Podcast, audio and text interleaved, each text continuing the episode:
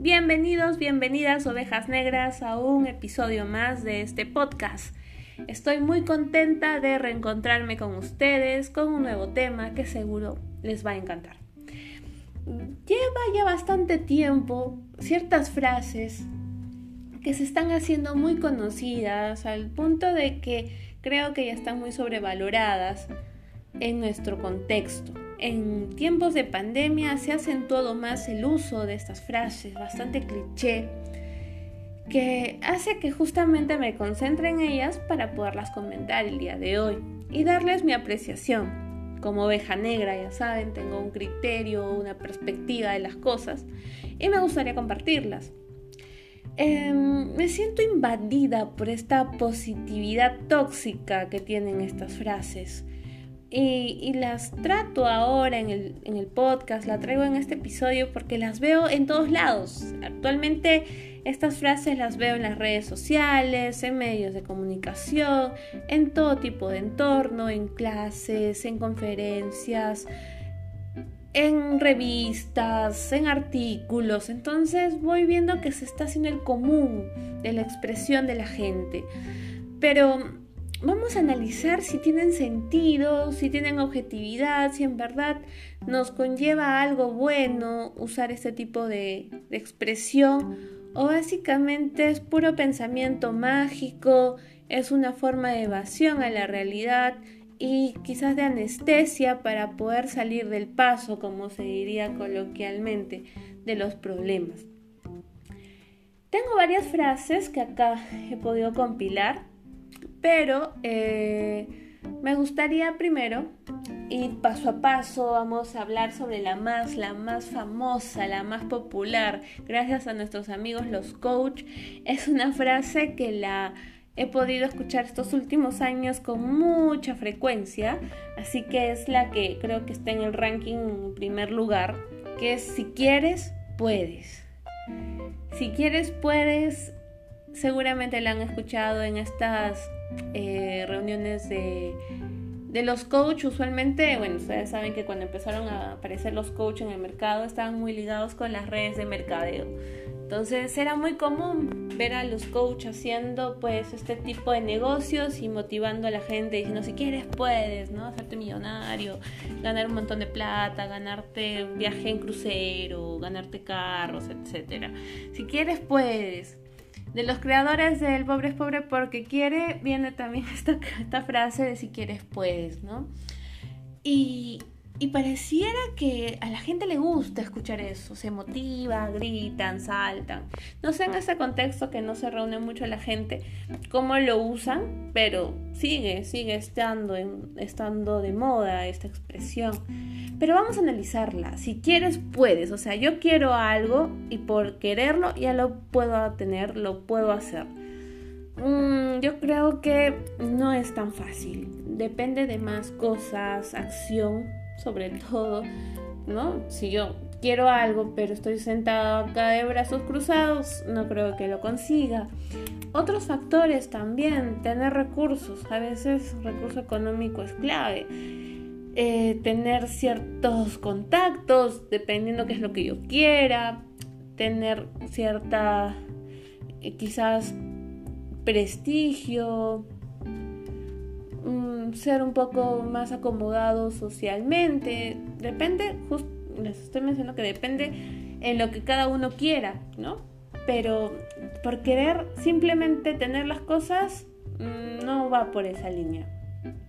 Imaginemos, yo quiero ser la mejor alumna, pero todo el tiempo no entro a clases, eh, cuando me conecto no presto atención, eh, estoy todo el tiempo haciendo otras actividades que en verdad enfocarme en lo académico, pero sí quiero ser una buena alumna. Por querer, eh, no lo voy a hacer, porque no estoy tomando acción, no estoy teniendo un plan, no estoy poniendo ni mi mínimo esfuerzo para conseguirlo. Quiero ser cantante, quiero ser cantante de ópera, pero no tengo la habilidad. Si es que yo quisiera tener esa habilidad, al menos debería, bueno, dicen que esta este don de cantar es muy genuino, muy propio, pero hay gente que ha logrado aprenderlo. Entonces, bueno, debería ir a una academia para aprender a cantar. Pero imaginemos que vengo de una familia bastante pobre que no me puede pagar eso. Entonces, no tengo los medios económicos para ir a aprender, no tengo un contacto que me pueda enseñar. Puedo tener muchas ganas, pero ¿qué más puedo, puedo hacer? Eh, necesito otros factores, necesito los medios, necesito apoyo, sobre todo si soy una persona menor de edad eh, y estoy empezando en ese, en ese ímpetu de querer ser cantante. Entonces, no solamente depende en querer. Son ejemplos, sé que hay muchas cosas más que podríamos conversar con relación a la frase, pero lo que voy es que a veces estas frases se usan de manera muy desmedida. Es como que cuando terminas de hablar con una amiga que las ves triste, preocupada, le dices, ah, no te preocupes, si quieres puedes, y con eso sales tú de la conversación y te olvidas de tu amiga. Pero a la larga puede generar bastante frustración, bastante frustración en las personas, porque como les digo, cuando ya ven la situación de una mirada más objetiva y real, se dan cuenta que no es tan fácil, entonces se ponen peor de lo que ya estaban. Y ya no es que solamente eh, sea por la circunstancia que se ponen tristes, sino que incluso pueden llegar a culpar a sí mismos, pueden llegar a, a desconfiar de sus capacidades, sus habilidades, puede impactar mucho más. ¿Por qué? Porque dijeron que si yo quería podía, pero no lo estoy consiguiendo. Entonces, ¿qué pasa? ¿No? ¿Por qué a mí no me da eh, la vida esa posibilidad? ¿Por qué tengo mala suerte? ¿Por qué Diosito no me permite a mí ser capaz de hacer cosas así? Empezamos a, a maldecir, a renegar, a frustrarnos y finalmente seguimos en el mismo lugar sin haber concretado nada. Yo creo que tenemos que ser conscientes de nuestra, de nuestra realidad, de nuestros medios, nuestros recursos, pero sobre todo de que para conseguir cosas hay que tomar acción. Tener un plan es básico tener un plan a corto, mediano, largo plazo. Ahí en un momento capacitaba obreros y algunos tenían ese, ese objetivo de vida de, de que estaban trabajando en la mina porque querían construir una casa. Ese era el plan por el que entraron a trabajar en la mina. Pensaron trabajar dos años en la mina y con dos años en la mina, con la plata que se gana, estaban muy seguros de que después tendrían una casa. A muchos, cuando les preguntaba cuánto tiempo ya llevaban en la mina, era 10 años, 15 años, y no habían construido la casa. Eh, ¿Qué pasó?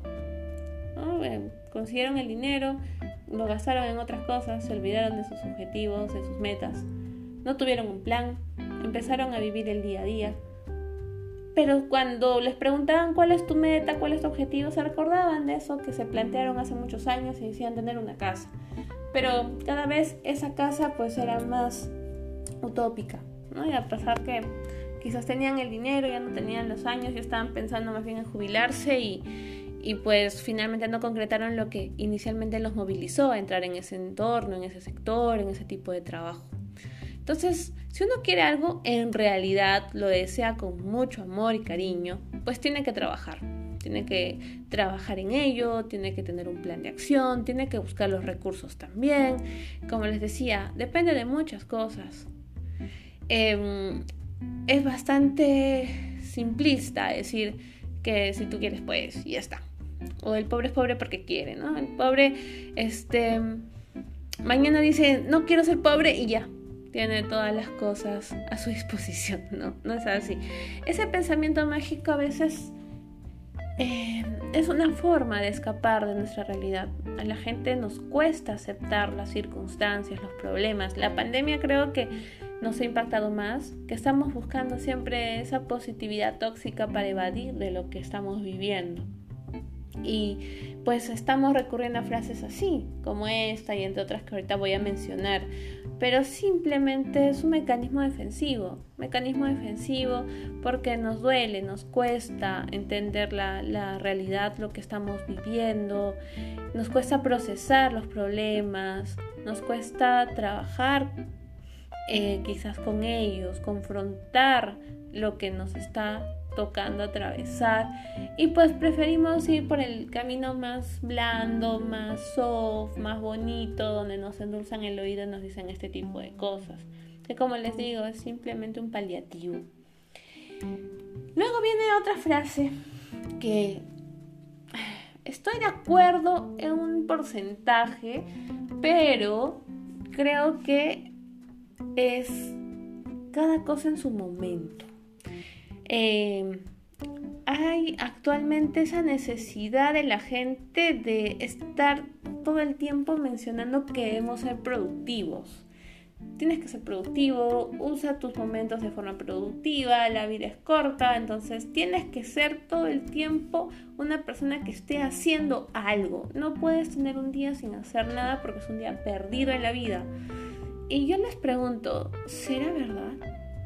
Con el ritmo de vida que llevamos, con el estrés que tenemos ahora en pandemia, que muchos me comentan que el trabajo remoto ha, generado que ya no se desconecten a las 8 horas de trabajo, sino a las 10, a las 12 horas, incluso trabajen fines de semana. ¿Será necesario que seamos productivos todo el tiempo? Yo creo que no. Yo creo que nos merecemos descanso, yo creo que nos merecemos un día de no hacer absolutamente nada y no está mal. ¿Por qué el hecho de poder descansar ha sido mal visto siempre?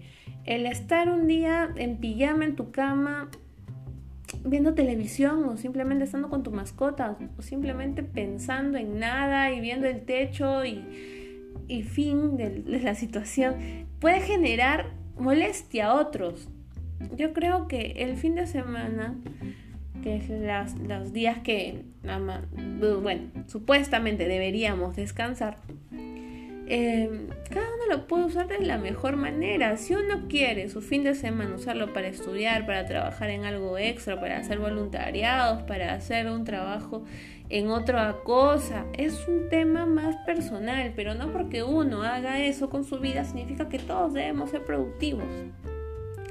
Eh, es necesario el equilibrio de nuestra vida, tanto personal como profesional.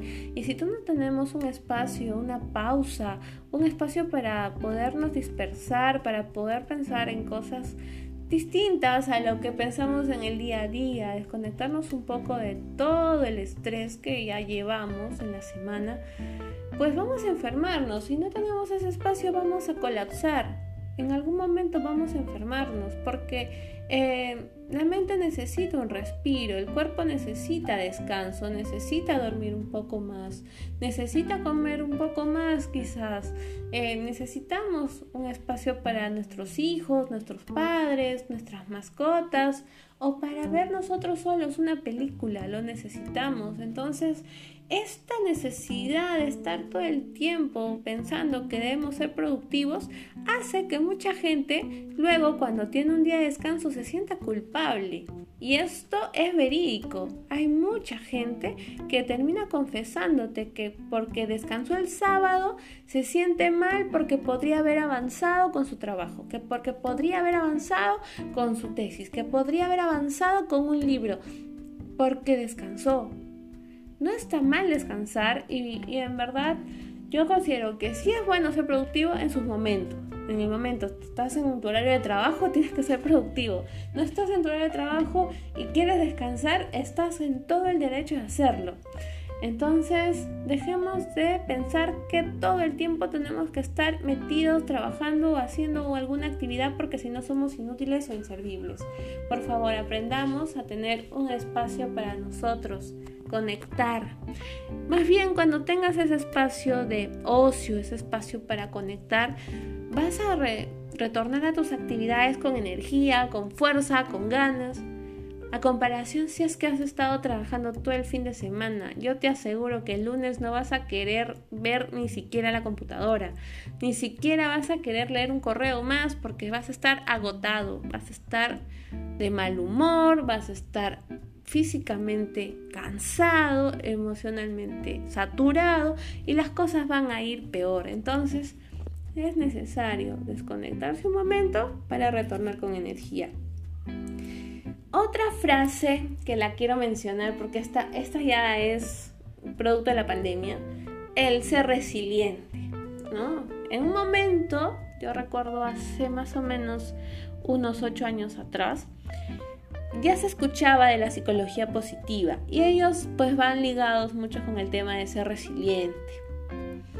Eh, ahora en la pandemia la resiliencia ha tomado más peso al punto de que necesitamos, bueno, según los estudios que se están haciendo actualmente en el mercado laboral, necesitamos esa competencia, las personas, los profesionales, para poder enfrentar este mundo actual. Genial. Entonces vas a encontrar en todas las redes sociales, sobre todo en una que tiene que ver mucho con el campo profesional, frases, videos relacionados a que debes ser resiliente, ser resiliente, somos resilientes, etc. ¿Y qué pasa si no lo soy? ¿Qué pasa si a mí la pandemia sí me impacta, sí me pone mal, sí me pone triste, me pone ansioso, me ha hecho perder el rumbo de mi vida, no me hace pensar que va a haber un mañana mejor? ¿Qué pasa si yo me siento así? pues me tengo que callar. ¿Por qué? Porque está de moda ser resiliente. Si no eres resiliente, entonces estás fuera de moda, eres una persona que no sirve o no está al nivel de los demás. Entonces, para no pasar vergüenza, me callo y no digo nada. ¿Qué pasa? Mucha gente dice, sí, pues sí, la pandemia me ha enseñado a ser más fuerte, la pandemia me ha enseñado a ser más valiente, pero lo dicen de boca para afuera, porque por dentro están pasando por muchas cosas que no las pueden comentar abiertamente porque pues la sociedad está con esta frase todo el tiempo a manera de, de publicidad, entonces la gente va a tener temor de no estar en esa línea.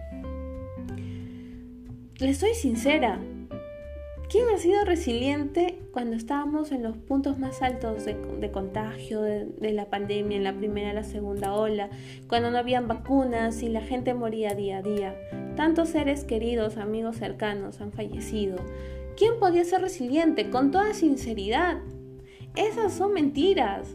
Eso es hipocresía, decir soy resiliente. Todos somos de carne y hueso, todos somos seres humanos, a todos nos ha dolido mucho. Todos en algún momento hemos sentido que caíamos un abismo, siendo profesionales de salud no, todos hemos estado mal. Entonces, eso de yo sí fui resiliente, yo sí soy resiliente, es pura apariencia. Más bien, en vez de ponernos esa coraza, esa careta de que somos resilientes, debemos empezar a aceptar cómo nos sentimos después de lo que ha pasado y seguimos viviendo todavía. Y cómo trabajamos desde el punto de los profesionales de salud para poder hacer que las personas vuelvan a su estado pues de salud mental. No es brindando frases cliché para que la gente lo repita y piense que eso ya es como que el paliativo para estar bien. Tenemos que trabajar de fondo, tenemos que trabajar con las personas siendo sinceros. Todos nos hemos sentido mal. Yo le soy muy sincera a todos que me escuchan durante la pandemia. Yo dejé de entender el sentido como psicóloga. Es decir, perdí un poco cómo podía ayudar en una pandemia como psicóloga, eh, más allá de, de lo que hacía, porque la gente igual estaba enfermando, estaba contagiándose, estaban perdiendo seres queridos. Como psicóloga, ¿cómo calmar ese dolor tan poderoso, tan terrible que estaba viviendo la gente? Y emocionalmente a mí también me impactaba, a mí también me hacía sentir mal. Yo también estaba invadida por el miedo, por la preocupación, por la angustia, por la desesperanza. Yo en un momento vi que no podía apoyar en nada porque emocionalmente tampoco podía hacer nada por mí misma. Fue duro. Y no creo haber sido la única psicóloga que se ha sentido así. creo que los psicólogos somos y las personas que trabajamos en el, en el sector salud, en el sector humano, somos más sensibles con estas cosas y nos impactó mucho. Muchas personas de la tercera edad me escribían en ese entonces para que me reúna por Zoom y les pueda ayudar. Pero si veías las noticias, ¿qué cosa alentadora podías decirles a esas personas más que cumplan los protocolos para no contagiarse? Era lo único. No se sabía qué iba a pasar, no se tenía ni siquiera mucho conocimiento de cómo contrarrestar la enfermedad, no había indicios de una vacuna, estábamos encerrados todos, con desesperanza en todos los ámbitos de nuestras vidas. Entonces, siéndole sincera, en un momento yo simplemente dejé de ser psicóloga, fui ser humano y tuve que lidiar con mis temas internos. Me tomó un tiempo, entonces no puedo decir, soy resiliente y, eh, sentirme orgulloso de eso, hacer a los demás sentir menos porque yo sí soy fuerte, yo sí soy valiente y tú no. Mira, tú estás sufriendo, tú estás deprimido, tú estás ansioso, yo no, yo sí esta situación la entiendo, la proceso bastante bien y sigo adelante. No todos podemos con eso. Si hay alguien que lo ha logrado, excelente, no sé qué tanto porcentaje de la población tenga esa, capacidad. Eh, la mayor cantidad de personas que he visto eh, sí han sufrido mucho, pero les cuesta ahora decirlo, incluso estando en una consulta, estando en terapia, porque pues eh, está mal visto ahora ser débiles, está mal visto llorar, está mal visto estar ansioso, está mal visto de estresarse. Tenemos que ser fuertes para la sociedad. Si uno demuestra lo contrario, ya está mal. Y lamentablemente eso no nos ayuda, no nos ayuda para poder trabajar sobre la salud mental. Si empezamos con mentiras, si empezamos con hipocresías, si empezamos, empezamos con caretas. Entonces, por favor, olvídense, olvídense de esos clichés, aceptemos cómo nos sentimos y trabajemos sobre eso.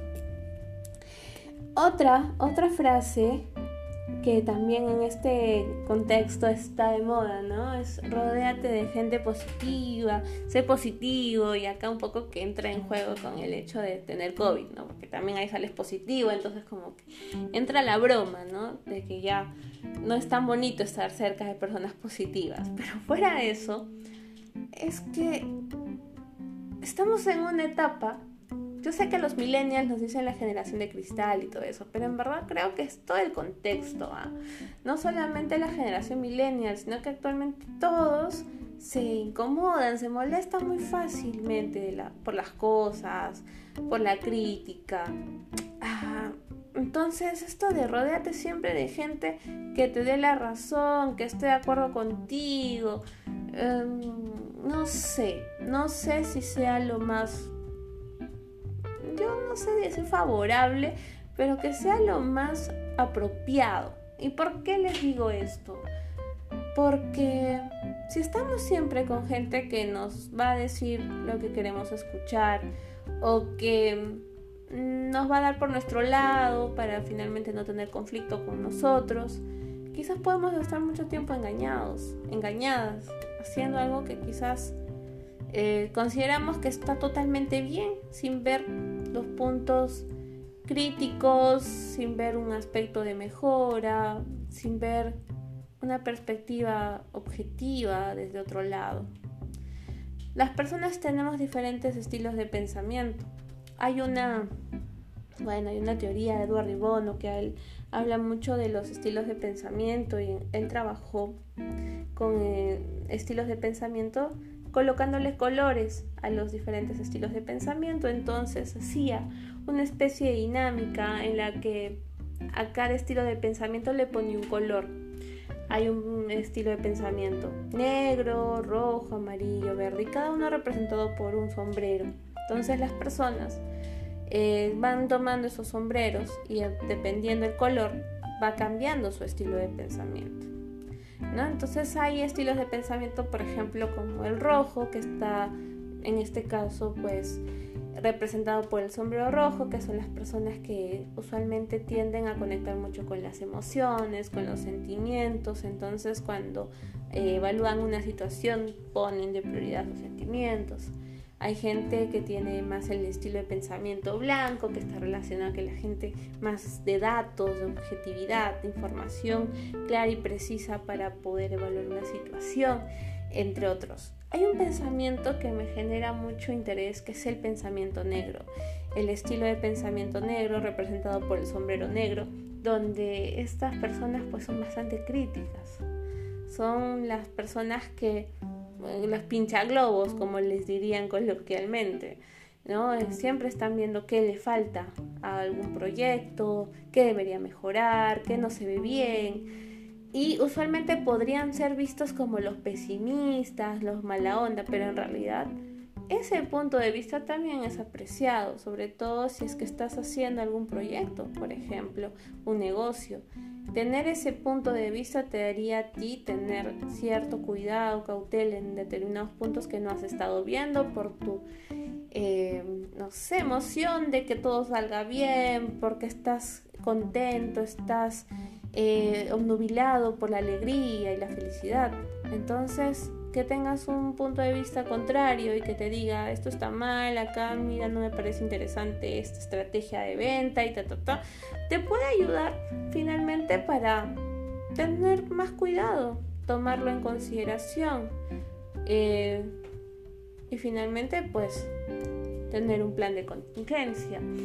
Entonces yo creo que es necesario no solamente rodearte de gente positiva, sino de gente que así puede decirte algún comentario en mala onda o quizás como este estilo de pensamiento crítico, bastante eh, orientado al detalle, hasta incluso puede ser pesimista, pero te puede abrir un poco más tu mente y te puede hacer evaluar otras, otras perspectivas. Ya dependerá de ti si lo tomas o no, si te suma o no, pero eso de evadir a la gente porque te gusta escuchar solamente a la gente que te dice, sí, eres lo máximo, sí, lo que estás haciendo está muy bien, sí, sí, muy bien, todos te queremos, todos te amamos, no lo veo tan sano. La vida no es así, la gente no es así, y si es que estamos rodeados de gente que todo el tiempo nos da la razón, algo hay, hay de interés quizás, eh, no está siendo muy sincera esa, gente con la que andamos. Tenemos que ver. O quizás ni le interesa lo que estamos haciendo y por eso simplemente nos dicen que sí, que todo está bien. Entonces tenemos que ser, yo creo que más seguros de nosotros mismos y poder enfrentar a cualquier tipo de, de, persona con la que podamos lidiar. Gente que esté de acuerdo y gente con la que no no quizás lleguemos a comulgar, pero finalmente dan su punto de vista y puede ser que en algún momento sirva. Así como el podcast, que puede llegar a personas que digan qué interesante lo que dice, como gente que no les parezca para nada bueno y genial, porque esto es una plataforma de opinión y para eso está, para que haya gente que esté pues quizás identificándose con lo que digo y gente que lo critique. Finalmente eso es un este medio, este medio de comunicación es un medio de expresión y para eso está, para poder ser criticado, para poder ser escuchado y si es que sirve a alguien, si le suma a alguien, bienvenido sea. Y bueno, ya cerrando, cerrando las frases, las frases que estamos conversando, viene esta que puede ser que ahí sí choque con algunas personas porque sé que es una frase que todo el tiempo la están promoviendo, ¿no? Sal de tu zona de confort. Todos saben que tienen que salir de su zona de confort.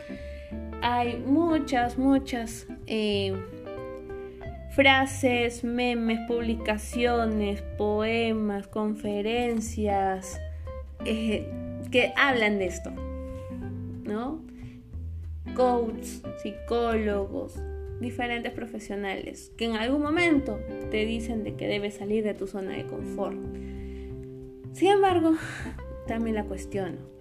¿Será necesario salir de nuestra zona de confort siempre? La subrayo, siempre. ¿Puede ser un momento en el que yo me sienta cómodo y feliz en mi zona de confort? Pongamos un ejemplo. Mm, me, esforcé mucho, trabajé bastante, hice una línea de carrera y ya estoy en un trabajo en el que me siento bien, en un puesto en el que me siento cómodo, gano lo que considero que por el momento está correcto em, y me siento totalmente estable con lo que he conseguido. Estoy pasando justo por la pandemia y considero que ahorita, por el momento, estoy con todo perfectamente bien para poder enfrentar las circunstancias, que estamos con bastante desempleo ahí afuera, que las cosas están caras, pero mi, entorno donde yo estoy está todo tranquilo y estable.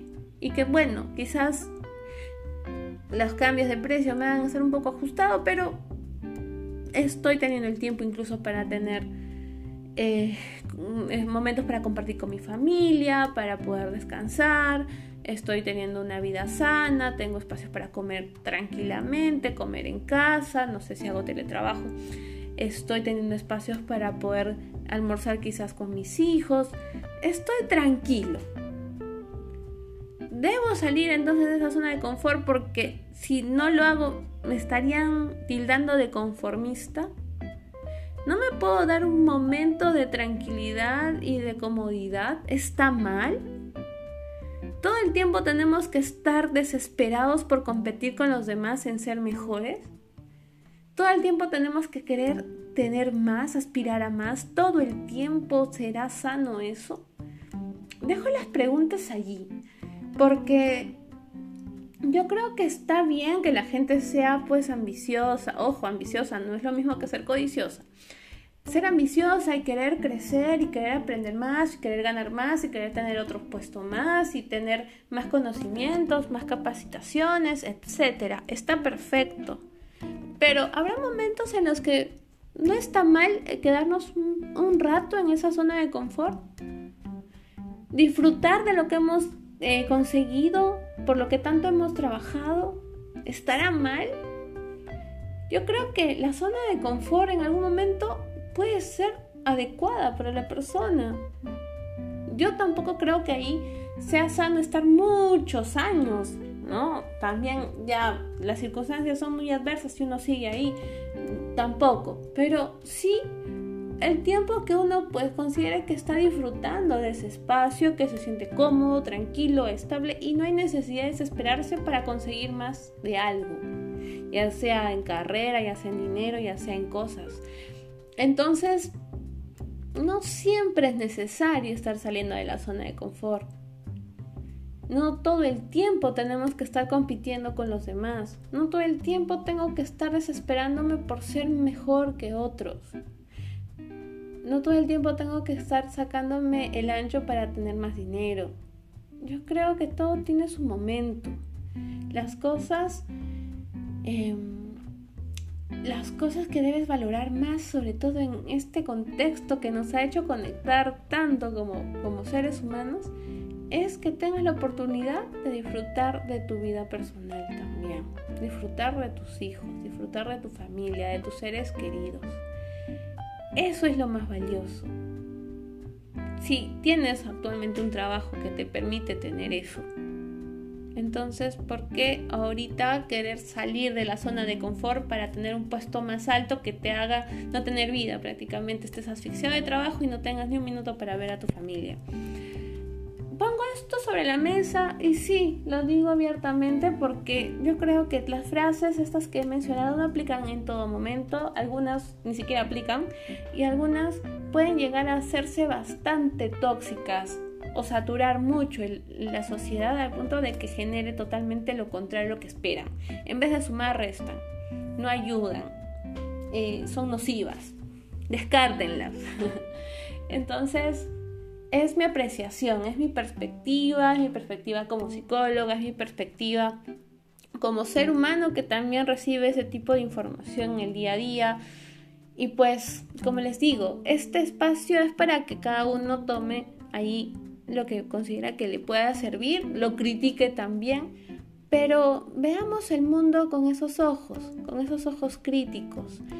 No veamos el mundo como alguien que recibe la información y la asume y la practica sin tener en cuenta qué es lo que está llevando a cabo. Seamos bastante observadores, analíticos, sepamos distinguir qué es lo que tomamos de los demás, qué es lo que tomamos del medio y finalmente qué es lo que queremos para nuestras vidas. Estamos en una época en la que tenemos que tener bastante cuidado con nuestra salud mental. Es lo más valioso que tenemos, más que cualquier otra cosa.